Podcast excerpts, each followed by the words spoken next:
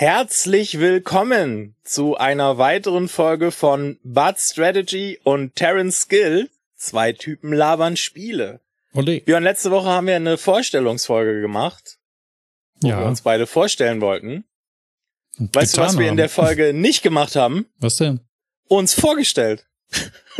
Ja, über unsere Spiele halt, dass mit die Leute einen Einblick bekommen, was, äh, was spielen die denn so? Und dann weiß man, ob das einen vielleicht äh, eher interessiert oder eher nicht interessiert. Ja, was wir nicht gemacht haben, ist sagen, wie der Podcast heißt und wer wir sind. Ja, das, das hat man ja mit so auf dem Cover und so. ne? Okay, gut. Jetzt habe ich den Namen des Podcasts einmal gesagt. Ja. Und wir haben sehr gelacht, als wir entschieden haben, dass wir den Podcast so nennen. Und dann haben wir beschlossen, dass wir das nie wieder an anmerken. Okay. Ap- Apropos Anmerkung, äh, es, es Ja. gehört ja zur, äh, wie nennt man das? Ich bin ja nur der Techniker, ne? Zur journalistischen Sorgfaltspflicht bei bei Fehlern und ähnlichem eine Richtigstellung zu bringen an geeigneter Stelle. Die Ich wollte vorschlagen, dass wir eine neue Kategorie machen, gleich zu Beginn der Sendung, die wir Ah nee, scheiße, war anders nennen oder so. Ja, ja, und genau darunter fällt jetzt Folgendes. Es, äh, in den vorherigen Folgen kann der Eindruck entstanden sein, dass, ähm, dass äh, die bei den Zeichen über den Buchstaben, ja, da, da ging es um dieses Dach. Das ist die Taste, wenn ihr ein Standard-Layout habt, ist das die Taste unter der Escape-Taste. Dieses Dach. Äh, in den Folgen konnte der Eindruck entstehen, dass es sich um ein Accent aigu handelt. Dieser Eindruck ist falsch. Das, äh, jetzt kommen wir zur Richtigstellung. Accent aigu ist auf dem E und nur auf dem E und geht von links unten nach rechts oben. Dann haben wir sein Pendant, das, den Accent grave, das ist auf E, A und U, ist von links oben nach rechts unten und natürlich, und darum ging es eigentlich, den Accent circonflex. Das Dach, wie man auch gerne sagt. Übrigens, äh, um äh, diese Richtigstellung äh, machen zu können, habe ich nebenbei erfahren, dass äh, Accent circonflex wird an den Stellen benutzt, wo wohl im Altfranzösischen früher mal ein S stand. Also äh, bei Französisch äh, Fenster, Fenêtre, da hieß es im Altfranzösischen Fenestre. Haben wir was gelernt. Also das ist vor allen Dingen deswegen peinlich, dass mir das nicht schon während der Aufzeichnung aufgefallen ist, weil sich beide Zeichen, sowohl das Ensemble Aigu als auch der äh, Ensemble Circumflex, in meinem Vornamen befinden. Hm. Ich schreibe die nur, äh, ich habe mir äh, abgewöhnt, die mitzuschreiben. Ich habe das in der Schule und in der Uni noch immer gemacht. Und aufgehört, diese Zeichen zu verwenden, habe ich in dem Moment, wo ich als Redakteur beim Fernsehen angefangen habe und ich das erste Mal oder noch bevor meinem Volontariat ich festgestellt habe, dass man in jeden Beitrag in diese kleine sogenannte Bauchbinde, also die Einblendung, äh, reinschreibt, wie man heißt. Und dann habe ich festgestellt, dass der Ablauf beim Fernsehen so ist, dass nicht immer man selbst derjenige ist, der diese Namensbauchbinde da reinschreibt. Und dann in meinem Kopf sofort das Szenario entstanden ist, wie irgendwelche Techniker, Tiggy zum Beispiel, äh, dann meinen Namen völlig falsch schreiben und ich dann in, einer, in kürzester Zeit fünf verschiedene Varianten von meinem Vornamen da in dieser Bauchbinde sehen werde. Und dann habe ich einfach beschlossen, keine Ensembles mehr. Dann einfach weniger Fehlerpotenzial. Und seitdem laufe ich ohne durch die Welt. Wird dir das im Nachhinein auch leid tun? Und dann sagst du, kannst du die Stelle mit Tigi bitte rausnehmen? Das ist ja ein Spitzname. Das lässt sich ja nicht zurückverfolgen. Also, ja, gut. Für Fremde. ja, Ja. ja, Und Tiki weiß, was ich von seinen Rechtschreibkünsten halte. ja. Bei, bei, äh, es sei angemerkt, bei, bei großen Sendern äh, ähm, macht man das nicht mehr selber. Beim großen Fernsehen. Da schreibt es jemand anders. Aber Ja, beim nicht, kleinen Fernsehen ähm, halt hm. auch regelmäßig. So, da, Okay, also, ja, genau, haben wir richtig gestellt. Äh, Ach so, noch Ja. eine Kleinigkeit. Der Herr Holger hat auch angemerkt, äh, dass äh, bei der Erwähnung äh, der kostenlosen Epics, die jetzt übrigens rausfallen, weil äh, aus Gründen, vor allem meinen. Aber äh, tatsächlich ist es so, äh, Epic äh, hat jetzt nicht äh, einmal die Woche was verschenkt, sondern in dieser Weihnachtsaktion täglich, also auch heute wieder und morgen noch. Und äh, mit der Aktualität eines solchen Podcasts ist aber dann, äh, die ist halt doch nur von sehr kurzweiliger Dauer und deswegen äh, sehe ich jetzt selber da nicht den allergrößten Sinn drin, dass da so und, und genug äh, kostenlose Werbung haben sie eh schon. Von dem her, auf Wiedersehen. Und du müsstest jetzt auch sieben Spiele aufzählen, weil wir ja nur einmal die Woche aufzeichnen. Ja, ja. auch das. Gut, okay. Damit kommen wir zu den News. Torre. Musikbett. Klingeling. Ja, die sind leider ein bisschen ähm, gleichförmig diese Woche. Ich will nicht sagen, dass nichts los war, aber es war vor allen Dingen ähm, viel vom Gleichen. Also äh, vor allen Dingen letzte Woche schon habe ich viel über die äh, geplante Übernahme von Microsoft, äh, also durch Microsoft von Activision Blizzard geredet und da hat sich in dieser Woche nochmal was Neues getan, nämlich zweierlei. Äh, selbst die EU-Kommission will jetzt prüfen, ob das ähm, marktkonform ist, beziehungsweise also mit europäischem Kartellrecht vereinbar, weil natürlich das sind zwei amerikanische Firmen, die diesen Deal in Amerika machen wollen, aber es betrifft natürlich trotzdem den europäischen Markt und der, der, der EU-Markt ist für solche Firmen eben der zweitgrößte Markt. China wäre ein bisschen größer. China ist aber ein bisschen kompliziert für westliche Firmen, weil die sich da an lauter Sonderregeln halten müssen. Europa ist ein bisschen äh, leichter zugänglich für amerikanische Entertainment-Firmen und deswegen mischt also auch die EU-Kommission bei diesem Deal mit und sieht das Ganze ein bisschen kritisch. Und dann haben jetzt auch zehn Privatpersonen, also ganz einfache Gamer, in Amerika gegen diesen geplanten Merger, ge also diese Übernahme geklagt vor einem amerikanischen Zivilgericht. Das geht offensichtlich in Amerika. Äh, das ist irgendein antikes Gesetz von 1914, das sie da bemühen, um eben auch da kartellrechtlich eben prüfen zu lassen, ob das überhaupt erlaubt ist.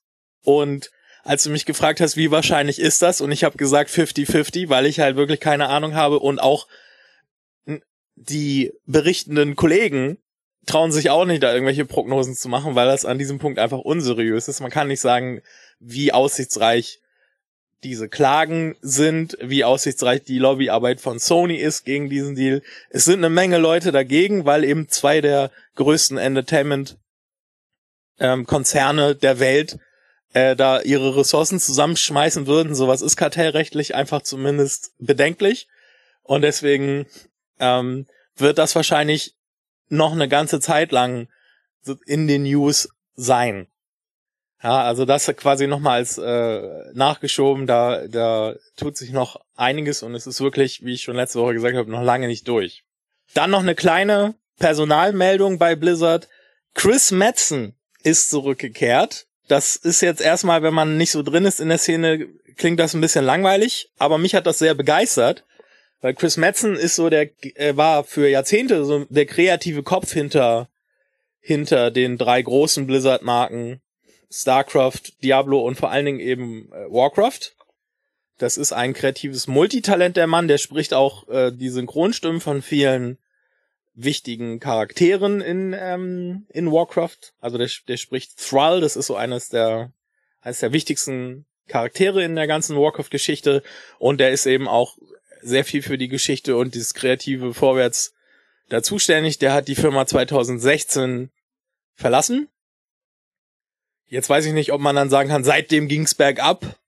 Das wäre vielleicht ein bisschen viel gesagt, aber äh, die Warcraft-Marke war so ein bisschen am Straucheln, auch wegen Faktoren aus der echten Welt, sag ich mal.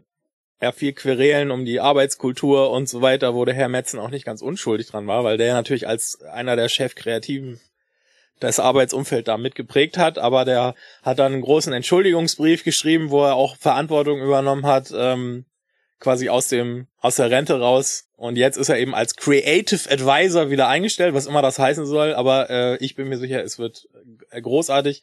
Und äh, ich spiele jetzt mittlerweile wieder World of Warcraft. Seit ein paar Wochen ist eine neue Erweiterung draußen. Bis jetzt macht's wieder richtig Spaß. Ich glaube, die die ziehen jetzt den Karren so langsam wieder aus dem Dreck, sag ich mal, als alter Blizzard Fanboy. Hm. Jo, und dann noch zwei oder beziehungsweise sogar drei Meldungen, die im Grunde äh, gleich klingen. Ähm, Amazon will eine God of War Serie machen. God of War, sehr prominentes, äh, populäres PlayStation 5 Spiel, das mittlerweile auch für den PC portiert ist. Ist halt so ein storylastiges ähm, Action-Spiel. Das ist jetzt so der neue Trend, oder? Statt, statt sich äh, Serien also auszudenken oder äh, alte Kamellen neu aufzuleben oder Prequels zu machen, werden jetzt äh, Computerspiele ver, verfilmt, verseriert oder so. Also neu ist der Trend nicht. Es gibt eine ganze Menge furchtbare Spiele-Verfilmungen. Ich erinnere an dieser Stelle mal stellvertretend an den Super Mario Film von 1992 oder so. Müsste ich jetzt nochmal nachgucken. Aber grundsätzlich, also es gibt einen sehr schaurigen Super Mario Film aus den 90ern, ähm, den man unbedingt mal gucken muss wegen des Trash-Faktors. Also schlechte Computerspielverfilmungen haben eine jahrzehntelange Tradition. Was jetzt neu ist, ist, dass, ähm, dass die Qualität mithalten kann. Also es gibt auch buchstäblich eine Uwe Boll Far Cry Verfilmung. Die habe ich nicht gesehen, die muss aber wirklich schaurig sein. Okay. so, wenn, Ama wenn ein Studio wie Amazon jetzt ähm, God of War verfilmen will oder eben äh, das nächste Projekt dieser Art, was angekündigt ist, ist eine Death Stranding Verfilmung. Death Stranding ist ein sehr sperriges Spiel. Ist das das mit dem Pakete schleppen? Das ist das mit dem Pakete schleppen, genau, richtig. Und äh, das soll äh, das soll auch verfilmt werden. Ich sag mal, ähm, das ist dann wahrscheinlich nicht ganz so nicht ganz so massenkompatibel wie eine God of War Serie. Ich muss gerade an diese Christopher Nolan Fanfaren denken. Kannst du dir vorstellen, wie, wie so einer ins Bild kommt, in so, in ja. so einer schönen, in, in, so einer schönen, ich sag's mal, isländischen Landschaft und dann diese Ja, genau so. Und der hat so ein, so ein Paket auf dem Rücken. Ja, okay. Wahrscheinlich wird der Film genau so. Kritiker werden es feiern, Fans werden sagen, was soll das? Und das, was mich am meisten umgetrieben hat, ist im Grunde genau die gleiche Meldung nochmal, aber ähm, Henry Cavill Nachdem er also den Witcher Geralt gespielt hat für eine Netflix-Serie, ist er ausgestiegen oder rausgeschmissen worden, man weiß es nicht. Die haben sich jedenfalls getrennt. Vordergründig alle im Guten, weil das gehört zum guten Ton, dass man äh, hinterher nur Gutes übereinander sagt. Mhm. Ja, aber hinter den Kulissen hat es wohl offensichtlich geknallt in irgendeiner Form. Äh, dann hat er ja auch Superman gespielt, das hat sich auch erledigt. Äh, aus Gründen, die ich nicht nachvollziehen kann, aber im DC-Universum bin ich auch nicht so unterwegs. Ich habe die Christopher Nolan Batman-Filme gesehen, ansonsten interessiert mich das nicht. Aber äh, Henry Cavill war Superman jetzt für äh, sehr lange Zeit und jetzt auch nicht mehr. Und was der Mann jetzt machen will, ist eine Warhammer 40.000 Serie. Dazu muss man wissen, Henry Cavill ist so ziemlich der prominenteste Fan von Warhammer und Warhammer 40.000. Äh, der gibt das offen zu, auch im Fernsehen, dass er das äh, spielt und macht und tut. Und ist deswegen, äh, wird er auch gerne King of Nerds genannt. Er gibt es zu, es klingt doch fast so, als wenn es eine Schande wäre. ja, also ich sag mal, es ist kein, also man muss schon so gut aussehen wie Henry Cavill, um dieses Hobby sexy zu machen. Ach so, ja. Sagen wir es mal so. Also es ist natürlich ein sehr, ähm, also ein sehr, sehr nerdiges, sehr männliches, äh, männlich geprägtes Hobby. Und äh, ich bin da drin, habe ich ja schon gesagt, seit 25 Jahren. Mir macht's großen Spaß, aber es ist jetzt nichts, womit ich jetzt, also das ist jetzt nichts, was ich beim ersten Date erzähle, dass ich das mache. ja, sondern vielleicht irgendwann mal später. Und obwohl es mir sehr viel Spaß macht. Es ist, äh, es ist nichts Anrüchiges oder so. Es ist halt einfach sehr nerdig. So. Und dementsprechend bin ich persönlich auch sehr ähm, aufgeregt und positiv ähm, gestimmt, mal eine Warhammer 40.000 Serie zu sehen. Also der Fanboy in mir freut sich, dass der King of Nerds für uns mit einer Serie beschenken will. Der zynische Fernsehredakteur in mir sagt, oh Henry, verbrenn bloß nicht dein eigenes Geld. Die, die, das Warhammer Franchise ist populär seit den 80ern und es hat bisher noch keine Verfilmung, nicht mal eine schlechte gegeben. Und ich persönlich glaube, das hat einen guten Grund. Hm. Warhammer ist halt auch wieder Nische in der Nische. Also Warhammer-Nerds sind sogar für andere Nerds noch zu nerdig. Und dementsprechend ist also das Kernpublikum, das sich sehr freut über eine 40.000, also eine Warhammer 40k Ankündigung, relativ klein. Man braucht aber für das Medium Film, Fernsehen deutliche mehr Zuschauer, um erfolgreich zu sein, als jetzt ein Computerspiel an Verkäufen braucht, um erfolgreich zu sein. Ne? Also, ähm, wir haben ja letzte Woche über Dwarf Fortress gesprochen, die haben 300.000 ähm, äh, Spiele verkauft zu dem Zeitpunkt der Aufzeichnung. Das ist dann ein wirtschaftlicher Erfolg. Äh, wenn du 300.000 Zuschauer weltweit hast äh, für deinen Film oder deine Fernsehserie, dann ist das ein Todesflop und du hast sehr viel Geld verloren. Einfach weil eine, eine Serie zu produzieren mit so viel, mit so viel visuellen Effekten wie eine Warhammer 40.000 Serie bräuchte, das, sowas ist halt super teuer. Und deswegen habe ich ein bisschen die Sorge, dass das äh, krachend scheitern wird. Auch von Amazon produziert. Und ähm, ja, sagen wir mal so, Amazon hat dieses Jahr bewiesen, dass sie willens und in der Lage sind, sehr viel Geld zu verbrennen, indem sie eine beliebte IP verwursteln in eine Serie, die kein Mensch gucken möchte. Ja, die haben aber auch schon so Sternstunden gehabt. Also. Die haben auch gute Serien produziert oder zumindest Serien, die erfolgreich waren. Aber das Herr der Ringe Projekt ist ja wohl krachend gescheitert, kann man wohl sagen von außen. Ich weiß es nicht, ich bin kein Herr der Ringe-Fan. Wie sieht das mit dir aus? Hm, ja, bedingt. Bedingt. Ich fand es damals im Kino äh, die ersten drei oder so. Das fand ich noch ziemlich geil. Aber weiß nicht. Dann war auch gut irgendwie. Ja, also dieses Amazon Herr der Ringe Projekt war halt oder ist immer noch riesig groß. Also da geht es tatsächlich nicht um Millionen, sondern um Milliarden die da mobilisiert wurden. Und bis jetzt kommt das bei Fans und Kritikern eher nicht so gut an. Aber sie haben eben auch Serien wie The Boys oder so, die bei Fans dann doch ganz gut ankommen und dementsprechend, also hochwertig produziert werden, werden diese Serien, die sie machen, weil das Geld ist da. Amazon ist ja nun mal eine Riesenfirma und hat offenbar beschlossen, dass sie viel Geld in solche Projekte investieren, um Netflix Konkurrenz zu machen und den klassischen Unterhaltungsgiganten. Ähm, Aber ob das jetzt dann am Schluss wirklich gute Serien werden oder äh, doch nur ähm, weitere gescheiterte Versuche, Spiele auf die große Leinwand zu bringen oder auf den kleinen Bildschirm. Ich frage mich manchmal, äh, das wie, muss man tatsächlich abwarten. Wie viel, äh, so, wie viel Flops kann man sich erlauben? oder oder kommt dann irgendeiner der Erbsenzähler und sagt, hm, das lassen wir jetzt, ne? Soweit ich weiß, hat quasi jede einzelne Person immer so ein, einen Flop frei oder, oder nach einem Flop ist dann Schluss. Also die Leute, die Herr der Ringe jetzt gerade gemacht haben, da sind wahrscheinlich schon Köpfe gerollt.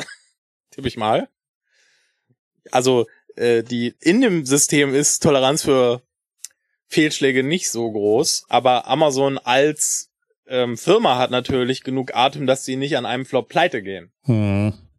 Also die Amazon Studios, das sieht man ja auch in der Spielewelt. Also ich sag mal, New World hat es immerhin geschafft, veröffentlicht zu werden. Ähm, hab, ich habe da aber sehr viel Berichterstattung gesehen und Erfahrungsberichte, dass das also auch jetzt äh, nicht unbedingt das Gelbe vom Ei war und hat auch den MMO-Markt jetzt nicht so aufgemischt. WoW hat keine Angst. Das, nee, das war das eine Spiel, was es immerhin geschafft hat, veröffentlicht zu werden und deren MOBA ähm, äh, Versuche sind ja so krachend gescheitert, dass die Spiele nicht mal veröffentlicht worden sind und ich habe sogar die Titel von den Spielen vergessen.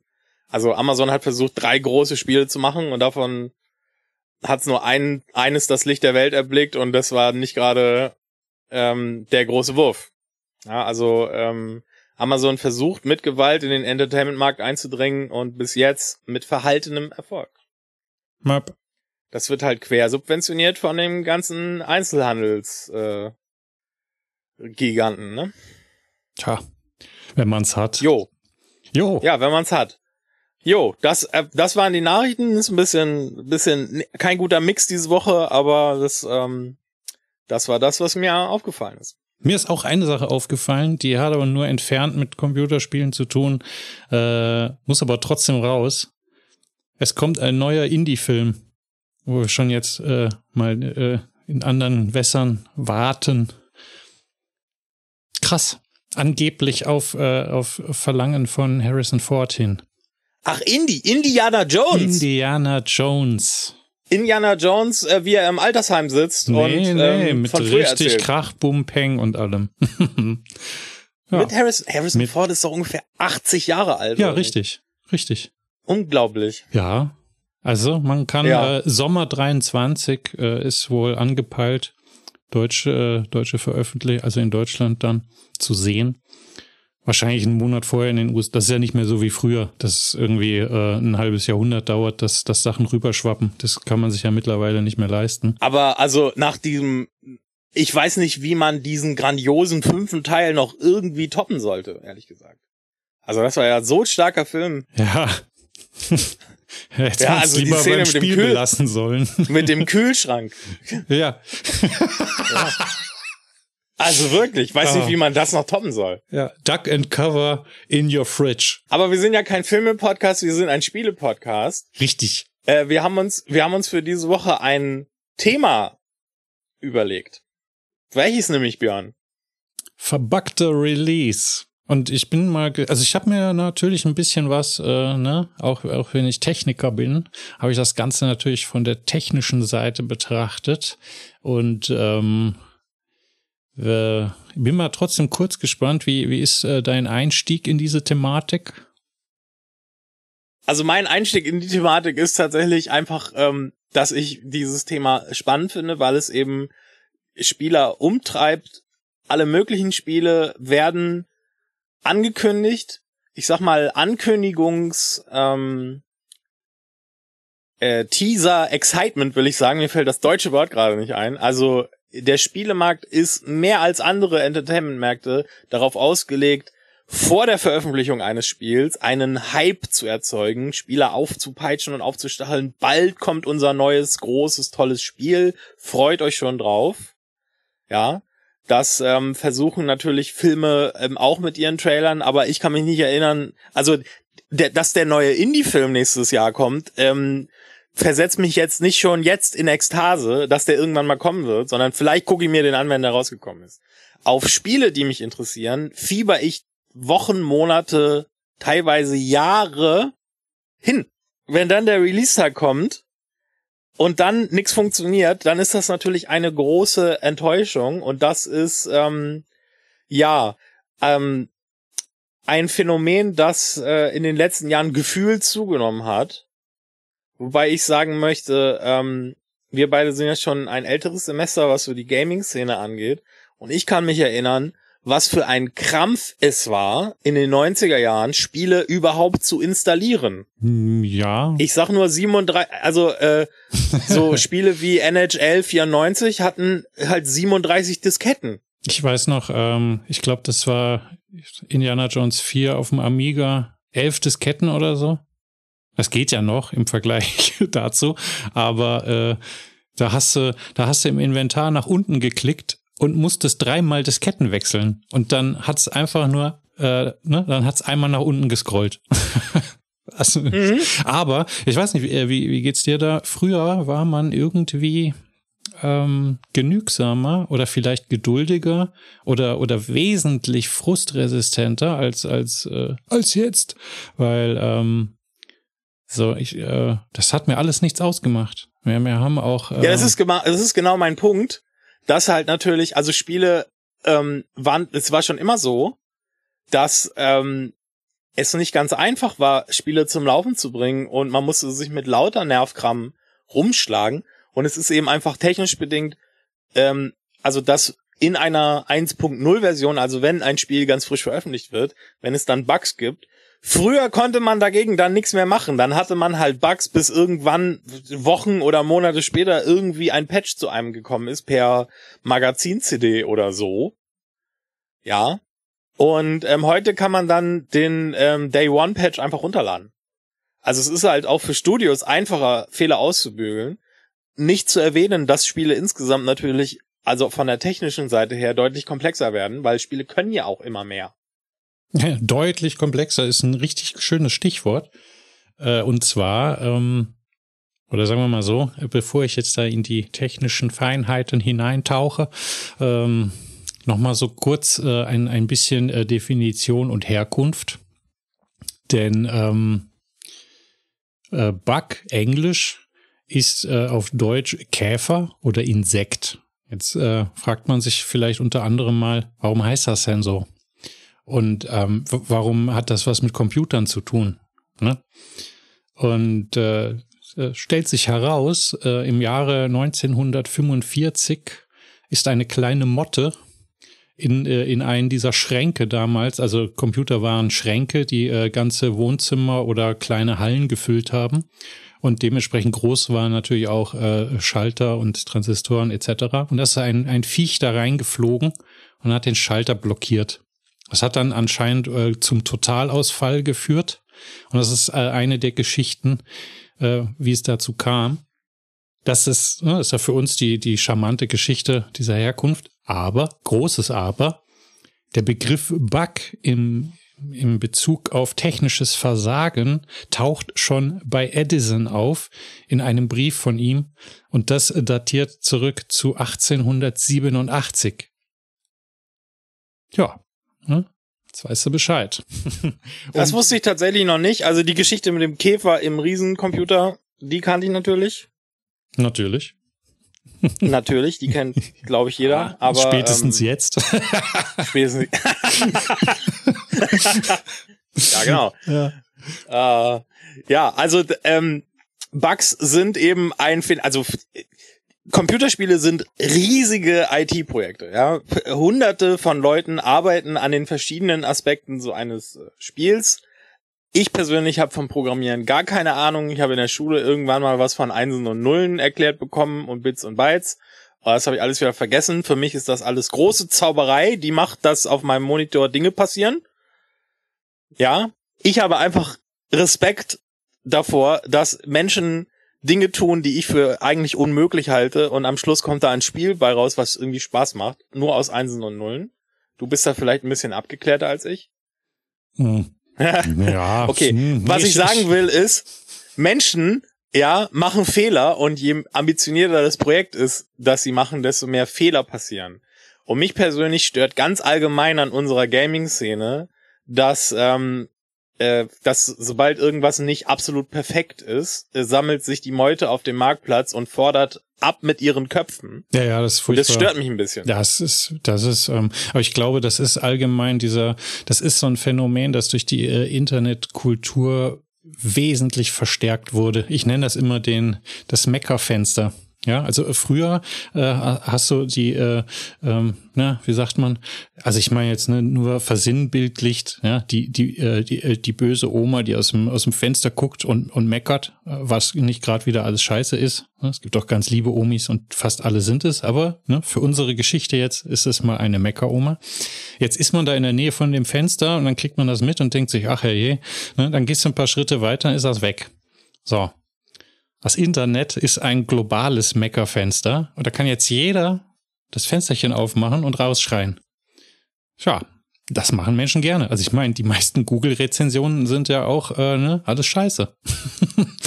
das äh, macht der Mensch halt irgendwie anscheinend ganz gerne. Ja, also was du beschreibst, ist ein Phänomen, was jetzt nicht nur ähm, die Spielebranche plagt, sondern das ist ja auch ein politisches, gesamtgesellschaftliches Problem. Menschen sind kognitiv nicht darauf ausgelegt, dass wir permanent die ganze Zeit mit allen Menschen dieser Erde kommunizieren können und das auch tun. Das, dafür sind wir als, also Steinzeitmenschen mussten sich nur mit den 20 Leuten aus ihrer Sippe unterhalten und das war's. Und da, das ist so das Limit für unser Gehirn. Im Prinzip sind wir dauerüberfordert. Und des, also deswegen ist es halt, ähm, eine große Herausforderung für uns als Menschheit, was dieses Internet mit uns macht das ist sehr spannend. Jetzt in Bezug auf Computerspiele ist es eben einfach so, ich habe das Gefühl, Computerspieler sind ein bisschen verwöhnt und haben eine Erwartungshaltung, die ein, die die meisten Studios gar nicht mehr erf äh, erfüllen können. Ja, also jetzt, ich habe jetzt schon viel über Blizzard geredet, weil ich eben Fanboy bin äh, seit ungefähr zehn Jahren sagen viele Leute, heißt es dann halt immer wieder, ah, oh, Blizzard, die sind so scheiße geworden, weil die hatten mal eine starke Phase in den äh, späten 90ern und, und den äh, Nullerjahren eben. Äh, Blizzard hat ein paar Spiele abgeliefert, die eben sehr nah dran waren an der Perfektion. Ja? Also Star sowohl also StarCraft 1, ich kann mich nicht an Bugs erinnern.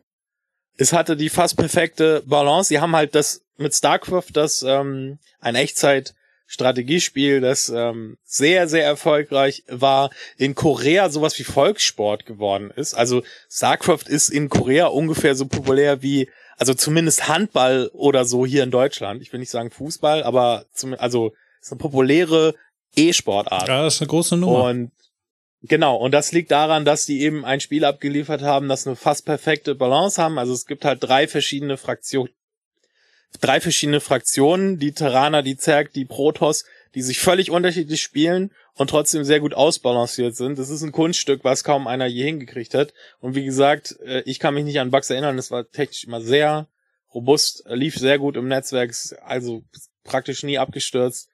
Und ähm, mit dem Spiel und noch ein paar anderen Spielen hat sich Blizzard eben in den Nullerjahren den Ruf erarbeitet, dass sie halt immer on point abliefern.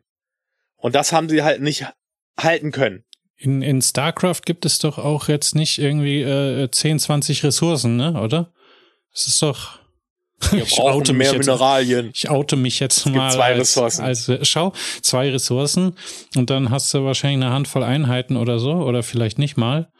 D ähm, das, 15 pro Rasse oder so, je nachdem. Ja.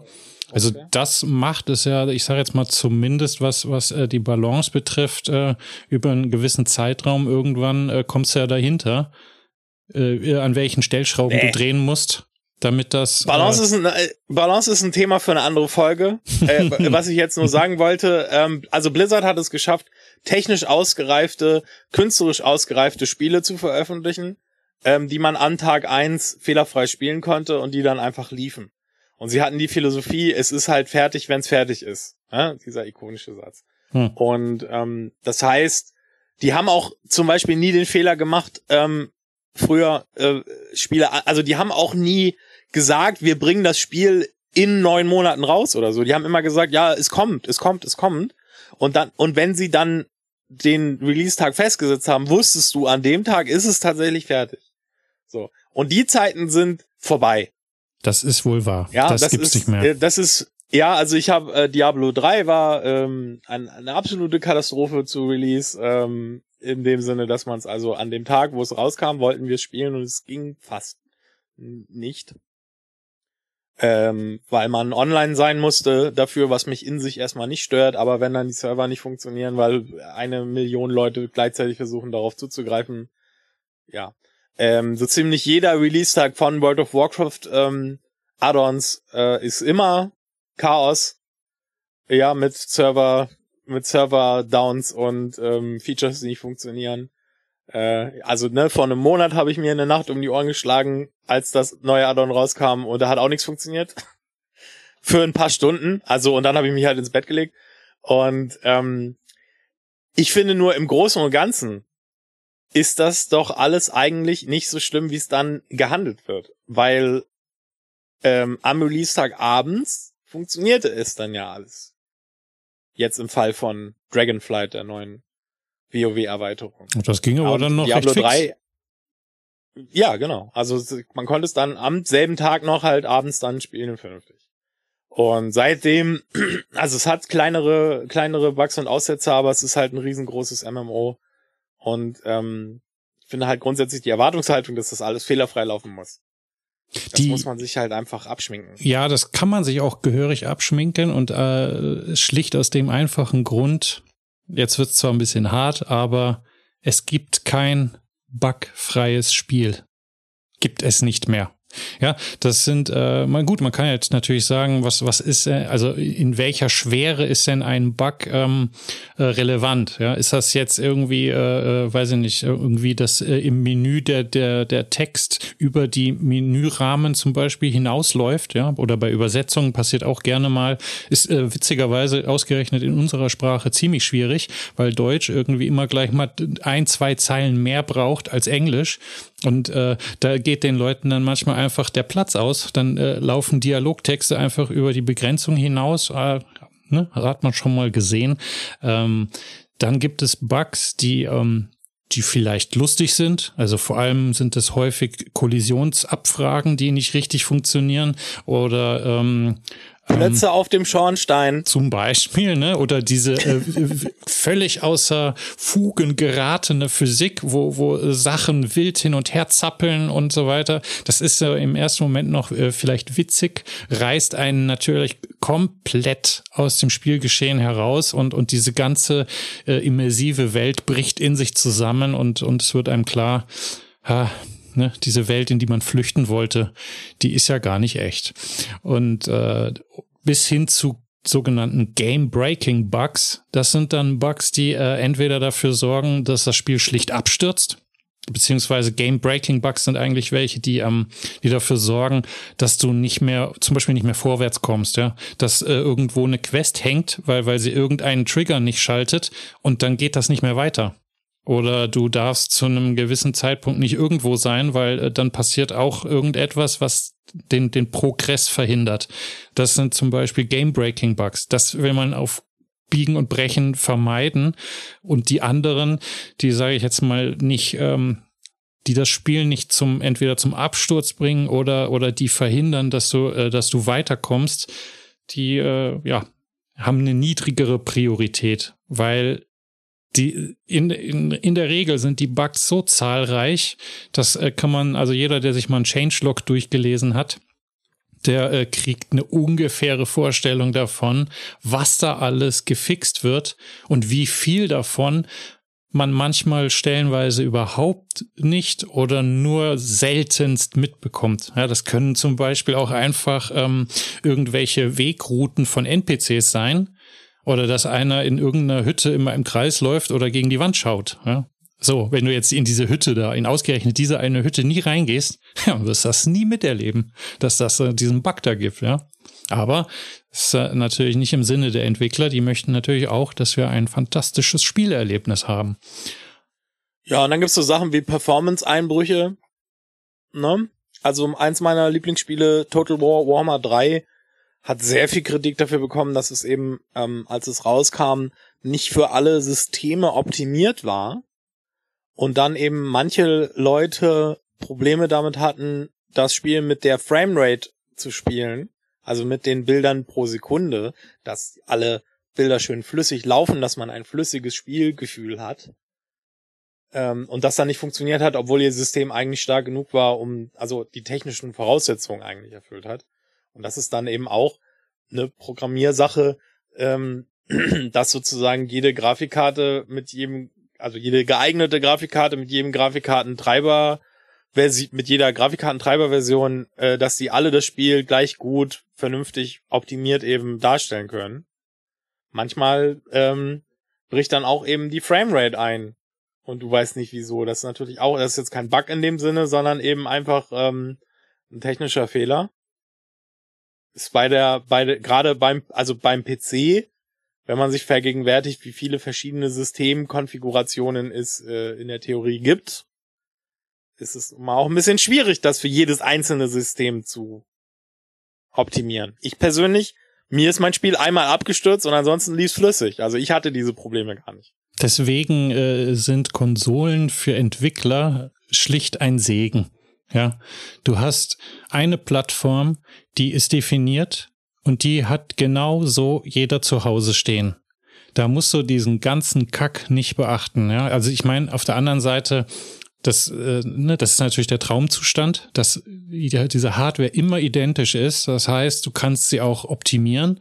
Du kannst deinen ganzen Code irgendwann auf dieses Ding zuschneidern und schauen, wo was, ne, hast du nicht gesehen? Auf dem PC, wie du schon gesagt hast, da muss man viel mehr Eventualitäten berücksichtigen. Aber jetzt kommen wir wieder zum nächsten Punkt. Äh, beim Programmieren ist es so, du musst ja das Rad nicht immer wieder neu erfinden. Ich meine, das kannst du natürlich machen, aber dann wirst du halt wahnsinnig. Ja, weil wenn das einmal da ist, dann nimmst du es halt. Und äh, das führt dann dazu, dass es äh, heute eine unfassbare Menge an, an den sogenannten Game Engines gibt. Und eine Game Engine ist äh, jetzt mal ganz simpel äh, beschrieben. Also Engine ist Englisch für Motor und bedeutet, das ist so quasi das, das Rüstwerk das dein Spiel antreibt. Und ähm, ganz salopp gesagt, das Ding nimmt dir das alles ab, was wirklich keinen Spaß macht. Ja, also wenn du ein 3D-Spiel machen willst, dann brauchst du eine 3D-Engine. Das heißt, ein Computer von sich aus kann ja gar nichts. Ja, der weiß ja nicht, was er machen soll. Also musst du ihm das sagen. So, und äh, wenn du jetzt ein 3D-Spiel machen willst, dann hast du so eine Engine, die sagt dem Computer schon mal, guck mal, so stellst du einen dreidimensionalen Raum dar. Und zwar mit geilen Features und hast du nicht gesehen. So, das muss man aber nicht immer wieder alles von vorne machen. Das kann man ja, wenn man das mal hat, benutzt man das wieder und wieder und wieder ne? Weil was sich ändert, sind natürlich die Inhalte und die, äh, da kommen dann auch äh, Bugs zustande, weil ähm, mittlerweile, ich sage jetzt mal, sind die Engines so weit, dass es nicht mehr so heftig zu, zu Ausfällen kommt, weil, weil jetzt irgendwas mit, äh, mit deiner äh, 3D-Darstellung oder mit, weiß ich nicht, ne? Also mit dem technischen Gerüst, da kümmern die sich dann so drum. Außer natürlich. Die Unreal 5 Engine ist jetzt gerade das ähm, ja. dicke Ding am Horizont. Ne? Also es ist schon da. Also es gibt die Unreal 5 Engine, aber ähm, äh, jetzt so langsam kommen dann auch die Spiele, die damit programmiert worden sind, auf den Markt. Ne? So ist es. Und äh, auch bei Engines ist es äh, wie immer, es ist äh, letzten Endes auch nur ein Tool, also es ist auch nur ein Werkzeug und äh, du nimmst einfach das passende Werkzeug für das, was du machen möchtest. Wenn du jetzt äh, ein, ein 2D-Sidescroller machen willst, in, in Pixel-Art-Optik, da kann man sich natürlich fragen, muss, muss ich dafür eine Unreal Engine verwenden? Oder gibt's da vielleicht irgendwas, was, was das Ganze ein bisschen vereinfachter macht und äh, ne? Ja, gibt es eben und so weiter und so fort. Aber das sorgt schon mal dafür, dass du in gewissen Sachen äh, werden dir Dinge nat dadurch natürlich abgenommen. Ja, die musst du dann nicht mehr machen. Und dann bringst du äh, Bugs noch in der Form rein, dass deine Mechaniken nicht richtig funktionieren. Oder ne, weiß ich nicht, wenn man jetzt ein Strategiespiel machen will, dann äh, kreierst du da äh, locker flockig irgendwelche, ich sag jetzt mal, äh, äh, Rassen oder Aliens oder hast du nicht gesehen und die haben alle Eigenschaften, die, äh, wo sich dann herausstellt, oh, die einen sind maßlos overpowered und die anderen, äh, weiß ich nicht, äh, wenn, wenn die irgendwie äh, das richtige Ackerfeld nehmen, dann äh, wächst da unendlich was nach, ja, weil man an irgendeiner Stelle nie aufgepasst hat. Das sind dann alles diese Kleinigkeiten, äh, die man dann da austarieren Ja, in New darf. World konnte man sich halt, im New World, dem, dem Amazon MMO, konnte man sich zwischendurch unendlich Geld duplizieren, indem man mit jemand anders gehandelt hat, hat das Geld ins Handelsfenster getan, der andere hat das ähm, äh, hat seinen seinen Teil, sein sein Handelsding eben auch rein, ins Fenster getan und dann hat man das Gold wieder rausgenommen und dann hat der aber das Gold trotzdem gekriegt, obwohl man es wieder rausgenommen hat. Dann hatten beide das Gold. Und wenn man das unendlich gemacht hat, äh, konnte man eben unendlich Geld generieren, ja. Das ist halt, äh, das sind dann eben gerade im Multiplayer-Bereich sind natürlich ähm, so Bugs haben dann eben einen starken Einfluss nicht nur auf das ähm, auf das Spielgefühl und die Immersion, sondern sowas kann dann eben auch ähm, das Spiel als solches eben gefährden, weil wenn, also für MMORPGs ist die Spielökonomie halt ein wichtiger Faktor und wenn die im Eimer ist, weil sich jeder unendlich Gold macht, dann killt das eben das ganze Spielprinzip. Andererseits durch, durch Vertriebsplattformen wie, wie jetzt Steam, Epic etc., Pipapo, Origin, bla, das heutzutage werden Spiele ja automatisch, äh, oder zumindest wenn man es zulässt, bleiben die automatisch äh, auf neuestem Stand. Sprich, der Entwickler kann zu jeder beliebigen Zeit ähm, Updates und kleine Fixes raushauen, so, sobald die sich als funktional, äh, funktional erwiesen haben. Ja? Und ähm, diese Art der, der, äh, des, des äh, ja, des Bugfixings, was ja natürlich für einen Spieler sehr bequem ist, weil du musst ja gar nichts machen, sondern das passiert quasi automatisch. Ähm, das gab's, das gibt's ja, die Möglichkeit gibt's erst seitdem es diese Plattformen gibt. Davor musste man sich dann entweder äh, händisch selber auf die Herstellerseite äh, bequemen und schauen, äh, ist da jetzt was, ne? Dann bist du entweder in einem Forum drin oder hast dich irgendwie auf so eine Mailingliste gesetzt. Äh, das ist jetzt irgendwie, da siehst du plötzlich irgendwo, Steam macht ein kleines Update, Klingeling. Wenn die nicht riesig sind, dann kriegst du es stellenweise gar nicht mit und dann ist es gefixt. Ja, und manchmal sind es eben nicht nur kleine Fixes hier und da, sondern in, in manchen Fällen haben die Entwickler sogar das ganze Spiel nochmal umgekrempelt. Und dein Spiel, das du dir diese Woche rausgesucht hast, ist quasi das schönste, beste, erfolgreichste Beispiel für ein solches Phänomen. Hm, ja, aber bevor ich dazu komme, habe ich noch zwei Sachen. Ach komm, mach jetzt die- nicht meine die- schöne Überleitung kaputt, Ja, du hast, äh, ich, ich konnte es ja nicht mehr anbringen. Ah, Ja, nee, äh, ich will das, wollte das noch unbedingt loswerden, weil es, äh, hast, was für ein Bug hast du mal, also welche ein, zwei, drei richtig harte Bugs sind dir äh, noch präsent mit, mit äh, in, in deiner letzten Spielzeit so? also, ähm, ich sag mal, der Bug, der bei mir am meisten hängen geblieben ist, ist, ähm, da habe ich aber nicht selber erlebt, ist in äh, Assassin's Creed Unity, diese ähm, lustigen ähm, Gruselgesichter.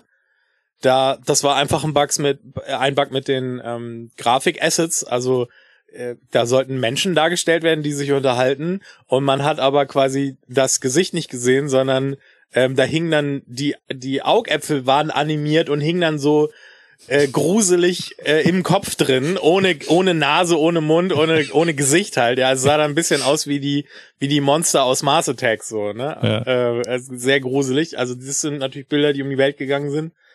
Äh, der letzte Bug, der mich sehr genervt hat, ist in World of in World of Warcraft verbringt man Zeit damit, durch die Gegend zu fliegen und dann ähm, kann man eben auch, ähm, also der Sinn des Spiels ist es, sich Rüstung zu sammeln, die besser ist und damit kann man dann stärkere Monster bekämpfen und man kann sich die Rüst- Rüstung auch selber bauen. Dafür braucht man aber Ressourcen. Unter anderem eben auch Erze. Und dann gibt es eben Erze, die sind überall auf der Welt verteilt, die sind nicht so wertvoll und dann gibt es aber auch welche, die sind sehr wertvoll. Und es gibt an der Stelle ein, er also irgendwo in der Welt, in der neuen Welt, die es da gibt, gibt es ein Erzvorkommen, das verbuggt ist, das du abbaust und dann kriegst du aber kein Erz. Und da bin ich jetzt schon viermal oder so drauf reingefallen. ist immer an derselben Stelle. Und jedes Mal ärgere ich mich, dass ich da mit meiner Spitzhacke draufkloppe und dann kommt da kein Erz raus, weil, die, weil dieses Vorkommen halt verbuggt ist. Und ab und zu erscheint es dann. Und das macht mich natürlich absolut wahnsinnig. Ist halt, aber das ist halt kein Game-Breaking Bug, ne? Muss halt Nee. einfach zum nächsten Eisenvorkommen. Ja, das nur nicht vergessen. Ich kenne es jedes Mal. Ich, ich, ich, hatte, Mal. ich hatte einen Game Breaker, also einen kompletten Breaker, einen Absturz bei äh, Dragon Age Origins. Da bist du in irgendeiner Stadt, ich, ich weiß jetzt, ich habe den Namen vergessen, da steht so ein, irgend so ein Ritter an der, am Straßenrand, dann gehst du da hin und der, der, der will so ein bisschen aufmucken, ne? Und dann sagst du, ja komm, gehen wir, gehen wir nach hinten, ne? Gehen wir nicht nach draußen, sondern gehen wir nach hinten. Dann gehst du in so eine Gasse rein dann, dann wird da kurz gekloppt, dann liegen die alle am Boden. Dann drehst du dich um, willst rausgehen und dann macht's zack, Desktop. Dachte ich mir so, okay, wow, das, das habe ich aber auch schon lange nicht mehr gesehen. Ne? Gut, Dragon Age Origins ist jetzt nicht das allerneueste Spiel, aber ich, äh, ich, ich bin ja genügsam. Ne? Also mal äh, äh, Dr. Google angeschmissen und gefragt, was, was kann man denn da machen? Ne? Wie sind die Symptome? Habe ich geschildert und so. Äh, ein, zwei Sachen ausprobiert davon. Immer das Gleiche. Mit dem Ritter hinten in die Gasse rein, umgedreht, zack, Desktop. Und dann war einfach Rage Quit. Ja? Dann war so, da ist dann vorbei mit meiner Geduld und so. Und dann denke ich mir, weißt du was, dann halt nicht. Dann halt einfach nicht. Ist mir egal. Jetzt war, ich das keinen eine, Bock mehr. war das, das war aber eine Nebenquest, oder? Oder war das eine Hauptquest? Ah, nee, ich glaube, das war irgendwas Nebendings. Da haben den bist du, vielleicht hätte ich einfach weitergehen können und den nicht mitnehmen. Man hätte also einfach diese Quest auslassen können und Für- dieses absolut grandiose Rollenspiel weiterspielen können. Ja, vielleicht installiere ich es nochmal und, und mach dann da weiter irgendwie. Aber ja, stimmt. Jetzt, jetzt, wo du es sagst. Jetzt, wo du es sagst. Aber schau, das ist das. Die, die, die Hartnäckigkeit, die ist abhanden gekommen, ja. Die, diese, diese, die ich, die ich in meiner Kindheit und Jugend hatte, äh, vor dem Computer sitzend, so, ne, dieses, nein, das muss gehen und ich werde noch rausfinden, wie es geht und ich probiere alles aus. Nee. Zack, Desktop. Ja gut, dann halt nicht. so Pech gehabt. Ein Spieler weniger. Naja. Und äh, Cyberpunk natürlich. Wobei ich sagen muss, bei mir war Cyberpunk gar nicht mal so schlimm. Also da hat er die Consoleros richtig hart getroffen. Ja, das ist ja dann wirklich schon hm, paar ein ein schon ja. Ich mag da jetzt eigentlich nichts äh, Böses sagen, will ich auch nicht. Aber es ist schon eine harte Nummer gewesen. Was man den Konsolenmenschen da zugemutet hat. Ja, das, ähm, also ja, ich meine, wenn, wenn, ganz kurz, äh, wenn wenn Sony hingeht, was sie noch nie gemacht haben und das Ding einfach wieder aus dem Play Store gekickt haben, ja, okay krasse Nummer. Und was hatte ich da? Ich hatte natürlich T-Pose, ja, da waren irgendwelche Polizisten und so und die standen plötzlich alle da in, in, in T-Pose. Äh, und dann war so, hm, naja, gut, ja, kann passieren. Und dann hast du ja, du, du, du kannst ja wie, äh, wie der Hexer sein Pferd ruft, kannst ja dein Auto rufen. Ne?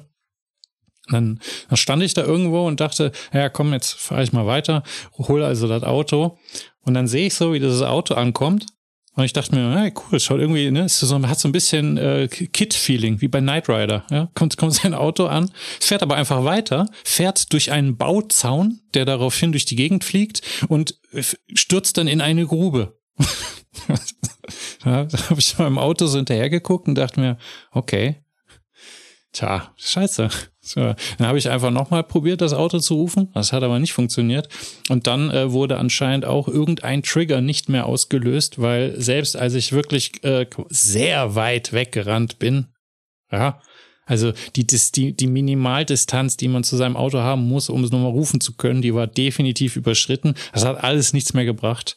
Da äh, hat dann nur noch äh, Safe Game Laden geholfen und dann konnte ich wieder rumfahren. Ja, Cyberpunk hatte einen extrem verbackten Release. Auf dem PC war es ähm, ärgerlich, auf den Konsolen war es tatsächlich im wahrsten Sinne des Wortes unspielbar. Du hast es gerade erklärt.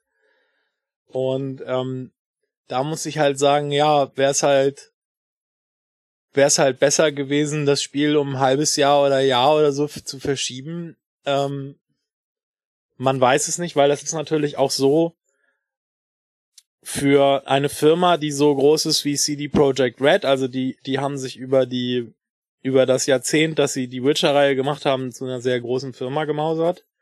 Und dann hängen da eben wirtschaftliche Sachen dran, ne? Also dann Menschen, die nichts mit dem kreativen Prozess zu tun haben, haben dann halt entschieden, das muss aber an dem Quartal rauskommen. Weil da brauchen wir die Kohle. Weil wir unser Geld wieder haben wollen, ne? Und dann muss das Spiel da halt eben rauskommen. Und so ein Spiel zu verschieben, ähm, wäre also für die Firma ziemlich übel gewesen, weil das dann richtig Gnatsch mit den Investoren gegeben hätte. Ähm, und ich weiß nicht, ob das für die Spieler tatsächlich besser ist, wenn so eine Firma dann einfach pleite geht und das Spiel dann gar nicht rauskommt. Also viele Leute haben dann rumgemault von wegen, äh, oder was heißt gemault? Also es gab dann viel Kritik, berechtigte Kritik, überzogene Kritik völlig ungerechtfertigte ähm, Wutausbrüche, ja, bis hin zu Morddrohungen der Entwickler. Also das ist ja das ganze Spektrum. Ähm, und ich glaube nicht, dass irgendjemand glücklicher gewesen wäre, wenn die den Release einfach abgesagt hätten, die Investoren ihr Geld rausgezogen hätten und die äh, dann hätten irgendwie im schlimmsten Fall Konkurs anmelden müssen und das Spiel wäre gar nicht erschienen. Sowas ist vorgekommen. In der Entertainment-Branche, dass Projekte auch einfach scheitern und dann ähm, ist es dann gar nicht gibt. Und da weiß ich nicht, ob das, also wenn ich die Wahl habe zwischen das Spiel verbuggt spielen und dann erstmal in die Ecke pfeffern und ein halbes Jahr warten, oder halt einfach für immer warten, oder einfach nur warten, ob das wirklich besser ist. Hm. Können wir jetzt über No Man's Sky reden? Weil wir haben uns überlegt, dass wir beide nicht über Cyberpunk reden, sondern du wolltest über No Man's Sky reden. Ja. Aber jetzt denke ich mir keine neue Überleitung aus. Nee, Erzähl auch, einfach von No Man's Sky. Ich kann sie einfach hier nochmal hinschneiden. Nee, Quatsch. Nein, das Nein, jetzt bin nicht. ich beleidigt. Nee, kein Flickenteppich, kein Flickenteppich. Erzähl einfach über No Man's Sky. Ja, wir, wir haben natürlich äh, äh, Spiele rausgepickt, die, äh, die zu unserer Thematik heute passen. Und äh, No Man's Sky, äh, dem äh, ging das, ist auch so ein ähm, Paradebeispiel leider dafür geworden, was passiert, wenn der Hype zu groß wird. Ja, da, da wurde ein Universum angekündigt, das äh, schier unfassbar groß ist. Also es ging da um, um x Milliarden, Trillionen äh, möglicher Welten, die man dann erkunden kann. Da ist natürlich sehr schnell klar, dass diese Welten kein einziger Mensch jemals angefasst hat. So, ne? Und jetzt mal ein bisschen was Technisches. Wie, wie funktioniert das? Das ist die sogenannte prozedurale Generierung. Und äh, wir müssen hier auch mal mit einer kleinen äh, Sache aufräumen, was sehr gerne verwechselt wird. Prozedurale Generierung ist nicht zufällig. Ist keine Zufallsgenerierung. Was man zufällig machen kann, ist die Stellschrauben die diese prozedurale Generierung antreiben, die kann man äh, verändern. Wenn ich, und das wird über sogenannte Seeds zum Beispiel gemacht, ja. Vielleicht habt ihr das schon mal gesehen bei, bei Spielen, da steht dann Seed und da stehen irgendwelche kryptische Buchstaben und Zahlen und hast du nicht gesehen. Und solange die identisch sind, wird die gleiche Welt generiert. Also, deswegen kann man bei No Man's Sky in einem Multiplayer, der anscheinend auch nicht so ganz hm, ne, immer funktioniert, wie Menschen so äh, sagen. Äh, so kann man das trotzdem schaffen, dass dann, wenn man sich dort trifft, dass beide auf dem gleichen Planeten stehen.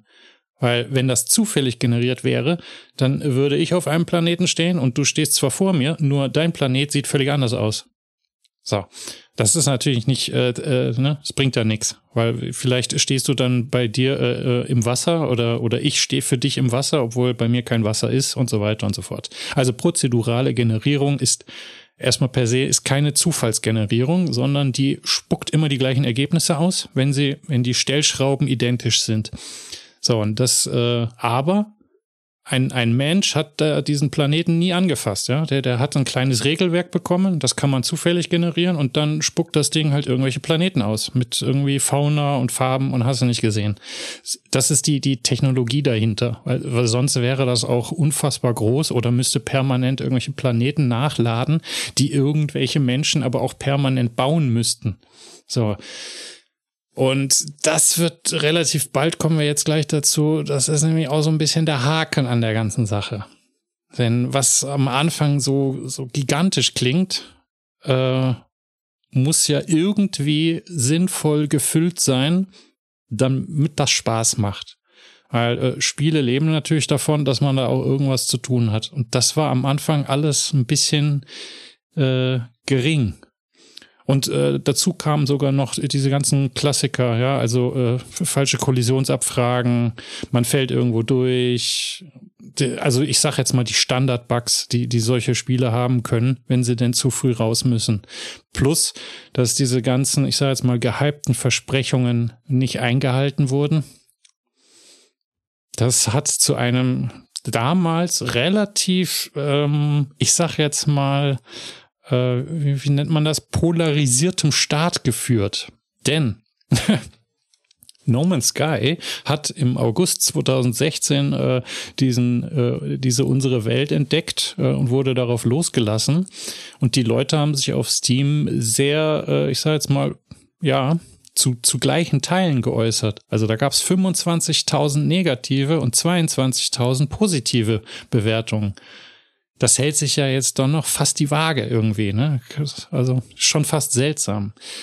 Bis hin zu heute, also insgesamt haben wir 197.000 positive und 58.000 negative. Das zeigt schon, Hello Games hat äh, No Man's Sky nicht in dem Zustand gelassen, sondern hat da richtig kräftig dran umgewerkelt und ähm, also ne, schön für den Entwickler. No Man's Sky gilt heute als als eines der größten Comebacks in der in der Spielgeschichte. Also von von horrendem Start bis hin zu Everybody's Darling. Naja, Everybody's ja, nicht man ganz. muss das, glaube ich, man muss das wirklich betonen. Ich kann mich nicht erinnern, ähm, jemals in der Spielegeschichte so einen Hype über ein Spielkonzept erlebt zu haben, bevor es veröffentlicht wurde. Also Hype gibt es meistens über Spiele, die schon eine etablierte IP haben. Also Diablo 2, Diablo 3 haben eine Menge Hype generiert, weil Diablo 1 sehr erfolgreich war. Und dann waren halt Leute sehr begeistert, dass es einen Nachfolger geben wird. Ja, und ähm, aber das ist sozusagen dass ein Spiel angekündigt wird mit, hey, wir haben diese Idee mit dem prozedural generierten Universum, hat Leute so aufgepeitscht, wie ich das noch nie sonst gesehen habe. Und als das Spiel rausgekommen ist, war einfach arschlangweilig. Ja. Weil das Universum zwar sehr groß war, aber einfach leer und es gab nichts zu tun. Also da ist auch, da, das, ähm, gescheitert ist das Spiel gar nicht an der Technik am Anfang, sondern an der künstlerischen Vision, dass die halt sich nicht so richtig überlegt haben, wie können wir denn diese, wie können wir diese wundervolle technische Leistung, das so programmiert zu haben, ästhetisch so ausschlachten, dass es halt am Schluss für den User, für den Schimpansen wie mich, der dann da einfach rumfliegen soll, dass das dann auch einfach Spaß macht. Hm. Ja, an dieser ne? Stelle. Ne? Also das ist sozusagen ja. eine sehr bemerkenswerte Geschichte.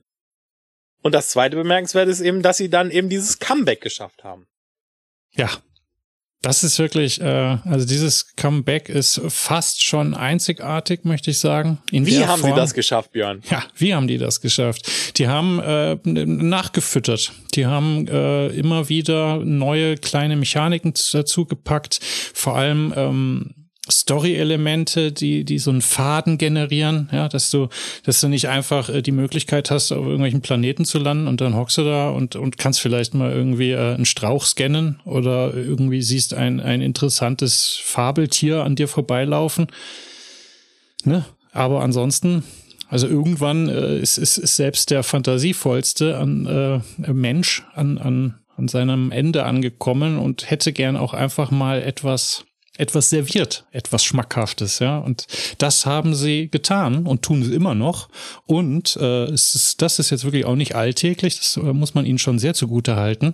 Diese ganzen Updates, alles, was sie da nachträglich eingebaut haben, haben sie einfach eingebaut. Das hast du nicht als DLC gekauft, das hast du nicht äh, durch ein Abo-Modell oder irgendwas. Wenn du einmal No Man's Sky gekauft hast, dann wurdest du immer und wirst versorgt mit all dem, was sie in diesem Spiel noch so vorhaben. So, was, was ist denn das jetzt überhaupt, wenn man No Man's Sky nicht kennt? Also ich äh, versuch's mal so zu formulieren. No Man's Sky ist ein Weltraum-Survival-Basenbau-Grind-Märchen. Ja, es hat eine also ich finde eine, eine schon psychedelische Optik, eine wirklich stellenweise wunderschöne psychedelische Optik, die für einen Hard Science Fiction Fan einfach nur grausam ist, weil das Ding hat mit dem Weltraum einfach mal nichts zu tun. Ja, das ist quietschbunt, das ist äh, verrückt, flockig, hat irgendwie lustige kleine Lebewesen, die äh, in, in ihrer lustigen Sprache sprechen aber wenn man jetzt von sowas kommt wie Elite, ja, ich habe irgendwann, als ich, als bei mir aus Liebe so, ein, so eine Abneigung wurde bei Elite, dachte ich mir, komm, jetzt schaust du mal, ich muss mal jetzt gucken, was gibt's denn so für Alternativen, ja? Und dann war ich bei Norman Sky erstmal von seiner opulenten Optik fasziniert, aber weil ich mich auch auf äh, so ein bisschen, ich sage jetzt mal Fantasy-Weltraum einlassen konnte. Äh, wer, wer, wer auf sowas nicht steht, dann braucht man No Man's Sky nicht anfassen, weil das ist, ne? Ich meine, der Weltraum ist schwarz, da ist nichts. In No Man's Sky ist der Weltraum bunt. So. Also, ne, und vielleicht, damit ist wahrscheinlich schon bei, bei den meisten jetzt Schluss, die sagen, äh, danke, danke, nein. so, was, was, was kann man da machen? Man kann rumfliegen, man äh, kann, ähm, man kann, muss, muss eher Ressourcen sammeln. Man hat so eine kleine Strahlenkanönchen, Strahlenkanönchen, mit dem kann man Ressourcen abfarmen. Äh, äh dann äh, kann man, ähm, wie es sich für Basenbau gehört, kann man Hütten bauen. Ne? Man kann sogar Unterwasserhütten bauen. Man kann Planeten erkunden, weil da gibt's ja genug von. Haha. ne? Und wird dann stellenweise gequält mit Streckungsmechaniken vom Allerfeinsten weil man kann Raumschiffe finden. Jetzt nur ein Beispiel: äh, Diese Raumschiffe, die funktionieren dann aber nicht, weil die, weil die Bestandteile kaputt sind. Um diese Bestandteile zu reparieren, muss ich aber erstmal von allen möglichen Ressourcen genug haben. Und allein das kann, ja, da bist du, also wenn es blöd läuft, bist du da ewig mit beschäftigt, dir diese ganzen Ressourcen anzueignen oder irgendwo zu erwerben und irgendwas, ja. Bis du dann vielleicht schon wieder so weit weg bist oder woanders und dann ist dir das Raumschiff schon wieder egal geworden, ja, weil irgendwo liegt ja auch wieder eins rum. Weil es ist ja alles, das ist dieses generische einer, einer prozeduralen Welt, die, die nie äh, des Menschen Hand gesehen hat. Ja, da ist ja nichts mit, mit Absicht irgendwo platziert. Nicht mit, mit einer künstlerischen Intention. Das gibt's da nicht. Also es gibt Stecken stellenweise in den, in den Storylines. Da wird man dann mit sowas verwöhnt. Aber sobald man ich sag jetzt mal, in, in, die, in die unendliche Offenheit des Universums da hinaus will, da fällt das sehr schnell alles irgendwann in sich zusammen. Zumindest für mich. Ja, manch, manche finden das richtig geil, können sich da ewig austoben.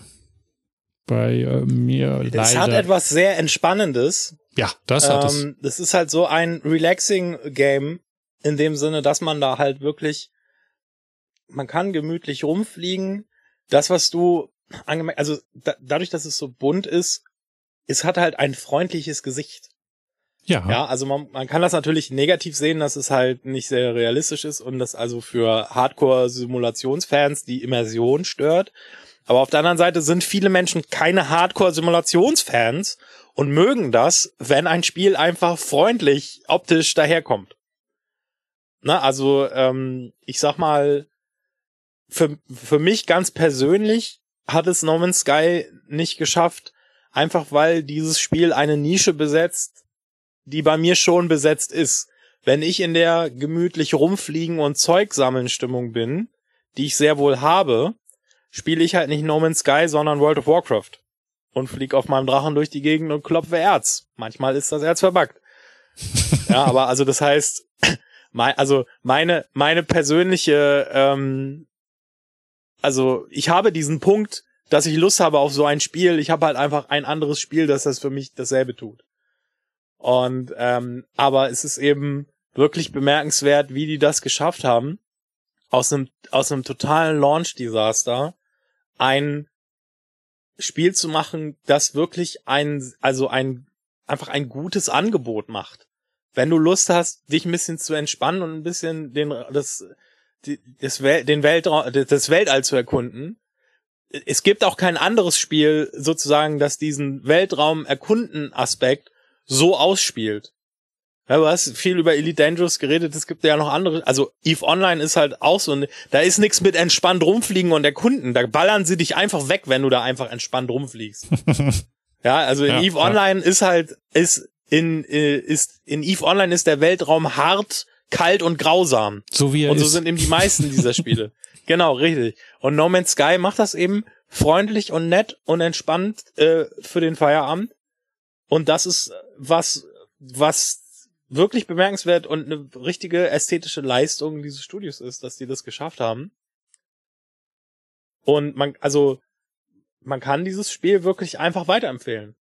Ja, sehr, immer noch. Also ich, äh, ich habe es auch neulich wieder probiert. Gerade jetzt, das ist ja der Witz. Wer sich damals hat abschrecken lassen von diesem, von diesem Release-Desaster und das, dieses Spiel dann sich nicht mehr angeguckt hat, es lohnt sich, sich das jetzt anzugucken. Wobei das. Es ist auch nicht sehr teuer. Nee, und aber man muss dazu sagen, äh, was ich konnte es selber noch nicht so sehr ausprobieren. Ich habe mich da jetzt nur mal so ein bisschen für die Geschichte hier eingelesen. Ähm, die, die Multiplayer-Geschichte ist wohl immer noch, äh, die, die hat noch so ihre Ecken und Kanten wohl. Ja, also da, da, da darf man jetzt nicht äh, diese komplette Ausgereiftheit von, von, von irgendwelchen Multiplayer-Survival-Giganten äh, erwarten, dass das da alles schon so, so reibungslos ist. Ja, da äh, gibt's wohl immer noch Ecken und Also Kanten. du hast mich mal genötigt, dass wir mal ein paar Stunden zusammen durchs Weltall geflogen ja, Es sind sind, ne? tatsächlich Deshalb, zwei. ich ähm, habe auf deine Uhr geguckt.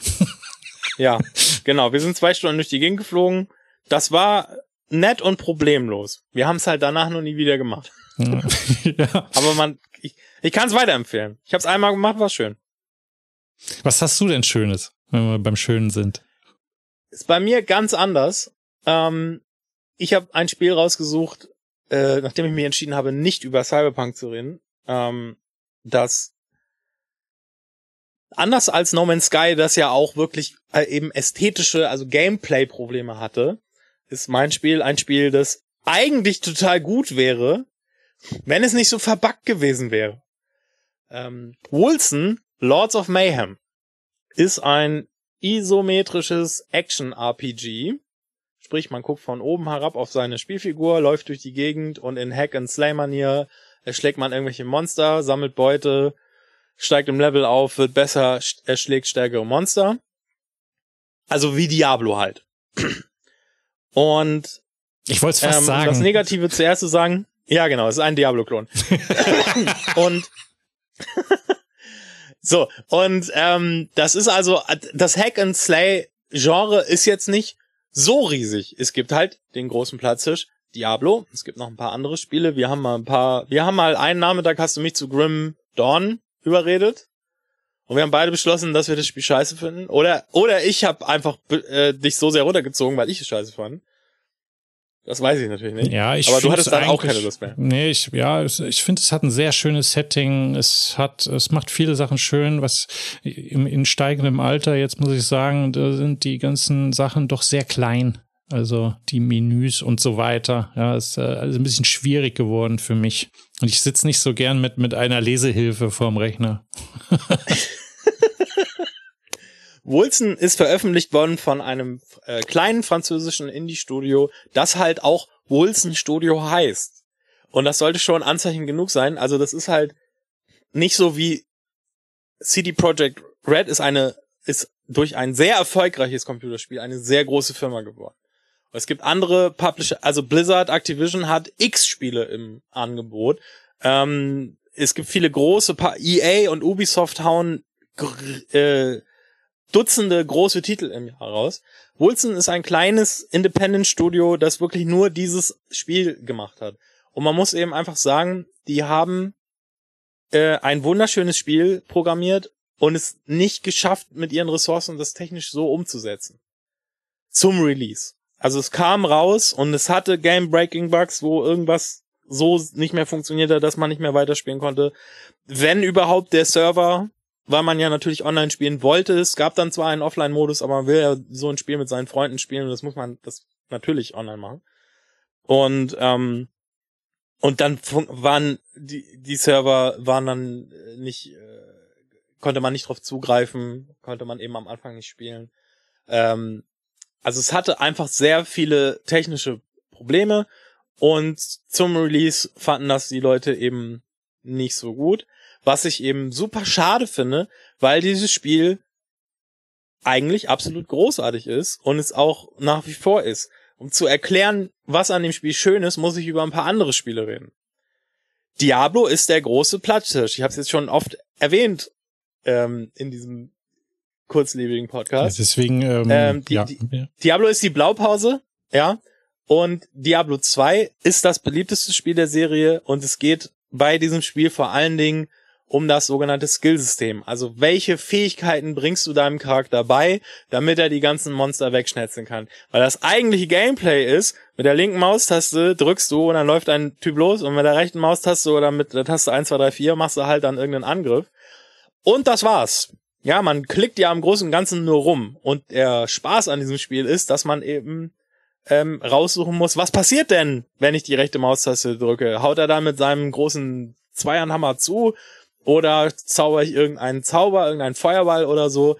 Und dieses Skillsystem ist eben, ist das, was so ein Spiel eben im Großen und Ganzen ausmacht, weil das eigentliche Core, Kern-Gameplay ist eben immer dasselbe. Man läuft rum und zaubert oder haut zu. So. Und Diablo 2 hatte damals eben das Prinzip, es gibt drei, jede Klasse hat drei Talentbäume mit jeweils zehn Talenten und dann musst du jedes Mal, wenn du ein Level aussteigst, kriegst du einen Talentpunkt und den musst du auf eins dieser 30 Talente äh, verteilen. Je mehr Talente du in einen Baum verteilt hast, desto stärkere Zauber hast du freigeschaltet. Das ist ein Prinzip, das jetzt nicht besonders kompliziert ist. Diablo 2 Fans tun gerne so, als wäre das eine komplexe Wissenschaft, ist es aber natürlich nicht. Äh, das einzige, was es eben schwierig macht, ist, dass man vor allen Dingen damals, als Diablo 2 rauskam, konnte man diese Entscheidung nicht zurücknehmen. Das heißt, wenn man irgendeinen Kram geskillt hat, der nicht so richtig funktioniert hat, dann musste man den Charakter löschen und neu anfangen. Das haben sie zum Glück mittlerweile, irgendwann mal haben sie das dann nach zehn Jahren oder so, haben sie das korrigiert und mittlerweile kann man das ähm, zurücksetzen. Aber das war eben das, was es kompliziert gemacht hat. Man konnte das verbocken. Und dann war der Charakter einfach nicht so gut. Und Diablo 3 hat dieses System dann komplett über den Haufen geschmissen. Da hast du einfach beim, wenn du deinen Charakter hochgelevelt hast, hast du andauernd mit jedem Level eine neue Fähigkeit freigeschaltet und du konntest dann quasi frei auswählen, welche sechs Fähigkeiten aus den x verschiedenen, die du hast, ähm, quasi nach Baukastenprinzip konntest du dir deinen eigenen Bild, also welche Zauber kombinierst du so, dass es eine schöne Gesamtkombination äh, ist und das war Leuten dann zu simpel. Weil man das auch jederzeit ändern konnte und dann wird da rumgemeckert, das ist ähm, nicht kompliziert genug. Und wie macht Wo ich Wolzen? persönlich sagen will, ja Moment, Also, als Gegenpol zu diesem von vielen Spielen als sehr ähm, viel zu simpel wahrgenommenen Diablo 3 hat sich als größter Konkurrent von Diablo Path of Exile ähm, rauskristallisiert. PoE ist ähm, im Grunde eben auch ein Hack and Slay, ganz normal, spielt sich wirklich genau gleich wie alle anderen Spiele dieser Art. Das ist zum einen ist es free to play, das heißt, du kannst es einfach runterladen und installieren. Das ist natürlich schon mal ein großer Vorteil gegenüber einem Vollpreisspiel. Und ähm, Path of Exile hat ein Skillsystem, das ich folgendermaßen beschreiben muss. Ich habe dieses Spiel auf Druck von einem guten Freund von mir mal installiert, habe mir irgendeine Klasse ausgewählt. Es ist völlig egal, welche Klasse man wählt, weil die sind äh, austauschbar. Dann, ähm, dann erwachst du halt irgendwie, all, äh, wie alle diese Rollenspiele, als äh, Typ in paar abgewetzten Klamotten und einem und einem kleinen Knüppel in der Hand am Strand und musst dann irgendwelche kleinen Viecher ähm, kaputt hauen, bis du ein Level aufsteigst. Dann habe ich das gemacht, dann bin ich Level aufgestiegen, dann habe ich den, das Skillfenster aufgemacht. Und man hat irgendwie 10.000 gefühlt verschiedene Talente zur Auswahl. Es ist ein riesiger Baum. Und du, ich habe mir das für ein paar Minuten angeguckt und gesagt, nein. Ich habe das Spiel einfach wieder deinstalliert. Also, ne, und PoE-Fans lieben das. Man kann also wirklich, ähm, äh, was man mit diesen, also dieser unendlich riesig große Talentbaum ist so kompliziert, also ist einfach kompliziert und ähm, riesig ohne Ende. Man muss sich ein, also man muss sich einlesen, weil auch da, das kann man verbocken, wenn man seine Talentpunkte falsch verteilt in diesem riesigen Talentbaum, dann bist du einfach nicht so gut. Und ähm, es gibt da eben Milliarden Möglichkeiten, so irgendwie ähm, es gibt auch keine Hilfestellung oder so. Du bist einfach, du machst dieses Fenster auf und bist erschlagen von Knöpfen und Texten und alles Mögliche. Ja. also so wie wenn man Stellaris versucht- anfängt. Schlimmer. schlimmer, Björn. Viel schlimmer. Und also un unfassbar kompliziert. Das ist eben so eine Art Gegenpol zu den sehr einfachen, hier sind deine sechs Fähigkeiten, Diablo 3. So. Und was Wulzen macht, ist aus meiner Sicht, sich genau in die goldene Mitte setzen. Also das Wulzen-Skill-System ist nicht so unterkomplex wie das Diablo-System und er schlägt dich aber nicht so wie das PoE-System, sondern da, da kannst du zwar auch in einem immer größer werdenden Skillbaum deine Talente verteilen, aber sie haben es so aufgeschlüsselt, dass es kein, es ist kein Baum und es ist kein völlig erschlagenes Wurzelwerk wie bei PoE, sondern es sind drei Ringe, die also sich immer weiter aufschlüsseln und du fängst quasi im Kern an, relativ klein, hast die Auswahl zwischen ein paar Talenten und dann kannst du das immer weiter aufschlüsseln. Und der Clou ist sozusagen, dass du ähm, die verschiedenen Klassenangebote, die es gibt, frei kombinieren kannst. Das heißt also, wenn du in ganz klassischer Rollenspielmanier einen dicken Krieger mit großer, mit fetter Rüstung und Sch äh, Schild und Schwert also ein sogenannter Tank spielen willst, dann hast du da die entsprechenden Angebote und kannst das kombinieren. Oder du kannst deinen klassischen Magier bauen, der eben mit lauter fiesen Zaubersprüchen durch die Gegend läuft. Du kannst das aber auch frei, einigermaßen frei kombinieren und kannst da Sachen ausprobieren. Das heißt, es bietet dir genügend Spielwiese, dass es nicht langweilig wird. Ich sag mal, bei Diablo ist eben die, die Kehrseite von einem relativ ähm, unterkomplexen System ist da, da, da kristallisieren sich dann relativ klar, relativ schnell so bestimmte Builds raus, die dann besser sind als andere und dann macht man das einfach. Und bei Wilson kann man eben rumprobieren und das macht Spaß. Aber es ist eben nicht so, so ein Mindfuck wie PoE. So, und da kommt dann eben dazu, also das ist das Skillsystem, das ist die, die große Stärke von dem Spiel, meiner Meinung nach, das macht, in, das, dass das eben die goldene Mitte besetzt. Es sieht gut aus. Es ist wundervoll vertont. Es hat interessante Gegner. Es hat eine interessante Geschichte. Ja, man, man ähm, ist quasi das Stiefkind von so einem großen äh, General und ähm, mit zwei Adoptivgeschwistern und die müssen sich so ein bisschen loslösen. Äh, und man wird da zum Verräter gebrandmarkt relativ schnell und man muss dann eben seinen Namen irgendwie wieder äh, klären und dann geht alles den Bach runter. Also es, ne, es ist eine interessante Geschichte. Ähm, die Kampagne zu spielen dauert, keine Ahnung, 20, 30 Stunden. Und dann kommt eben das sogenannte Endgame. Das war eben auch eine große Schwäche zu Release, dass sie quasi hinten raus, also wenn die Kampagne vorbei ist und man ins Endgame geht, dann waren sie so ein bisschen konzeptlos. Wie, wie geht's dem Spiel heute? Besser. Also, beziehungsweise, also eines noch zum Endgame. Ähm, ich persönlich bin der Meinung, ganz grundsätzlich, Spiele dürfen auch mal kurz sein. Es gibt irgendwie eine Menge Leute, die meinen, wenn das Spiel nicht 500 oder 1000 Stunden lang beschäftigt, ist es scheiße. Gibt's überraschend viele Leute, die so drauf sind. Nach dem Motto, ich will das hunderte von Stunden spielen. Ja, das kehrt sich aber langsam schon um. Also es, äh, es gibt immer mehr Bedarf nach, nach Spielen, die äh, bitte nach 20 oder 30 Stunden aber dann gut erzählt zu Ende sind. Ja, und dann ist, dann reicht's einfach. und das ist dann auch ein bisschen eine Genresache, ne? Ja, natürlich. So, also im Action, in dem, im Action-RPG-Genre haben einige, also ein, ein spürbarer Teil der Community hat die Erwartungshaltung, dass man so ein Spiel dann hunderte Stunden spielen kann. Und ich, ja, ich habe die nicht. Ich sag mal, ich habe die Kampagne zweimal durchgespielt, weil es Spaß macht. Mit zwei verschiedenen Builds halt. Und ähm, habe danach so ein bisschen ins Endgame reingeschnuppert und es hat mir gereicht. Also meine, grundsätzlich meine Formel, ob sich ein Spiel in Anführungszeichen gelohnt hat, ist quasi, ähm, meine Formel ist ein Euro pro Stunde.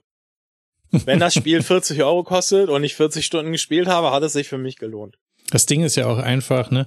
Äh, bist du jetzt Familienmensch mit Vollzeitjob oder äh, bist du aus welchen Gründen auch immer in der Lage, den halben Tag plus äh, mit einem Spiel zu verbringen. Da hast du natürlich gänzlich andere äh, Anforderungen an, an seine Stundenleistung.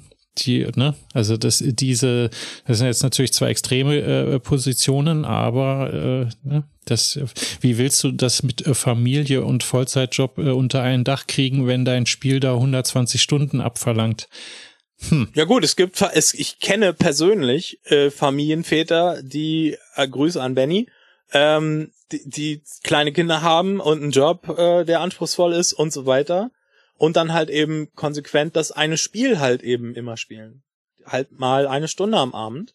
Und dann, ähm, und dann spielst du halt das gleiche Spiel halt für immer und immer. Und hast dann viel dieses Spiel gespielt. Halt und dann nicht. kommt der Checkpoint erst nach einer Stunde 15. Ja, da muss man eben entsprechend spielen. Ja, das gibt, das gibt's ja, ja nun wirklich nicht mehr. Also die Zeiten sind ja echt vorbei. Ich hasse ja, Checkpoints. Also meisten, ja, jeder hasst Checkpoints. Also ich, ich, der Faktor, ob ich frei speichern kann in einem Spiel oder frei aufhören kann, ist tatsächlich für mich mittlerweile ein großer, ein großer Faktor eben einfach, weil mich das nervt, wenn ich keine Lust mehr habe und dann noch zehn Minuten irgendwas machen muss oder halt eben Fortschritt verliere. Also ja, das ist natürlich. Jedenfalls, ja. Wilson hat ein Endgame mittlerweile. Also sie haben auch eben nachgebessert. Sie haben aber nicht wie No Man's Sky jetzt das ganze Spiel umgemodelt, weil das musste sie meiner Meinung nach auch nicht. Sie haben, sie haben die technischen Sachen im Großen und Ganzen in den Griff gekriegt, als ich es das letzte Mal gespielt habe. Das ist auch schon ein bisschen her. Äh, ich habe es diese Woche nicht geschafft, nochmal neu zu installieren und nochmal zu gucken, wie es jetzt gerade ist. Ähm, die Weihnachtswoche ist halt einfach zu krass gewesen. Ähm, naja, jedenfalls, als ich das letzte Mal gespielt habe, lief es bei mir stabil. Ich hatte keine Bugs, ich kam jederzeit auf den Server. Und das eigentliche Spielprinzip macht nach wie vor eben Spaß, weil es einfach schön aussieht, gute Animation. Das hat sich, also die, die Stärken hat es ja nicht eingebüßt. Und sie haben wohl das Endgame ähm, ausgebaut. Wie gut das ist, kann ich selber nicht bewerten, weil ich es eben, wie gesagt, nicht so, also da nur reingeschnuppert habe es sah ganz nett aus, aber eben, es ist ein Spiel, es kostet auf Steam 35 Euro und, und 35 Stunden holt man da auf alle Fälle raus, wenn man die gut geschriebene, interessante Kampagne spielt und dann noch ein bisschen Monster totkloppt. Also für, für jeden Menschen, der dem PoE zu krass ist, zu kompliziert und Diablo zu einfach ähm, und Grim Dog zu, mit zu kleinen Texttafeln, kann ich Wulzen einfach ähm, Deine Rechnung geht auf. ich kann jedem, der dieses Genre mag, kann ich Wilson empfehlen, obwohl das nur ähm, eine äh, Mixed Reviews auf Steam hat. Ja, ähm, ich finde das ein klein bisschen ungerecht, weil natürlich viele dieser negativen Reviews äh, sind aus der Zeit, wo das einfach krass verbuggt war. Ähm, ich kann das tatsächlich weiterempfehlen, weil es einfach ein schönes äh, Hack and Slay ist. Yeah. Und man unterstützt eben, das ist auch so ein Faktor, man unterstützt ein kleines Studio. Das, ähm, äh, wenn man so ein Spiel kauft, dann unterstützt man damit nicht, äh, dass sich der CEO von einer Riesenfirma äh, die dritte Yacht kaufen kann. Sondern da ähm, in so einem Fall äh, sorgt man dafür, dass ähm, ein paar Programmierer in Frankreich ihren Job behalten können. Ja, das ist doch eine gute Sache. Da, da, da steigt doch die, äh, die Klickbereitschaft auf den Kaufbutton ganz immens. Und meine jetzt auch langsam wieder. Jetzt bin ich doch, ich hab's ja schon auf der Wunschliste, aber ja, sagen wir mal ein bisschen hin und her gerissen, ne? Aber nach dem, was du jetzt so zu berichten hast. Kannst du empfehlen. Ja. Ich kann äh, abschließend auch noch eine Sache empfehlen. Und zwar ist das, äh, wenn wir, wir haben ja, ne, Spiele sind ja unser Ding, aber äh, jenseits der Spiele sitzt man auch sonst gern mal vorm Computer. Also zumindest machen wir das wahrscheinlich so, ne? Und jetzt ist mir neulich was passiert. Das hat jetzt nichts mit Spielen zu tun, aber so, ein so ein kleiner Computer-Lifehack sei mir kurz gegönnt. Wenn ihr äh, in Thunderbird äh, ein E-Mail-Programm, äh, IMAP-Ordner habt und euch wundert, warum das, das simple Löschen von E-Mails ewig lange dauert. Es hat einen ganz banalen Grund. Der Profile-Ordner von Thunderbird ist in irgendeinem Virenscanner drin und wahrscheinlich in dem von Windows.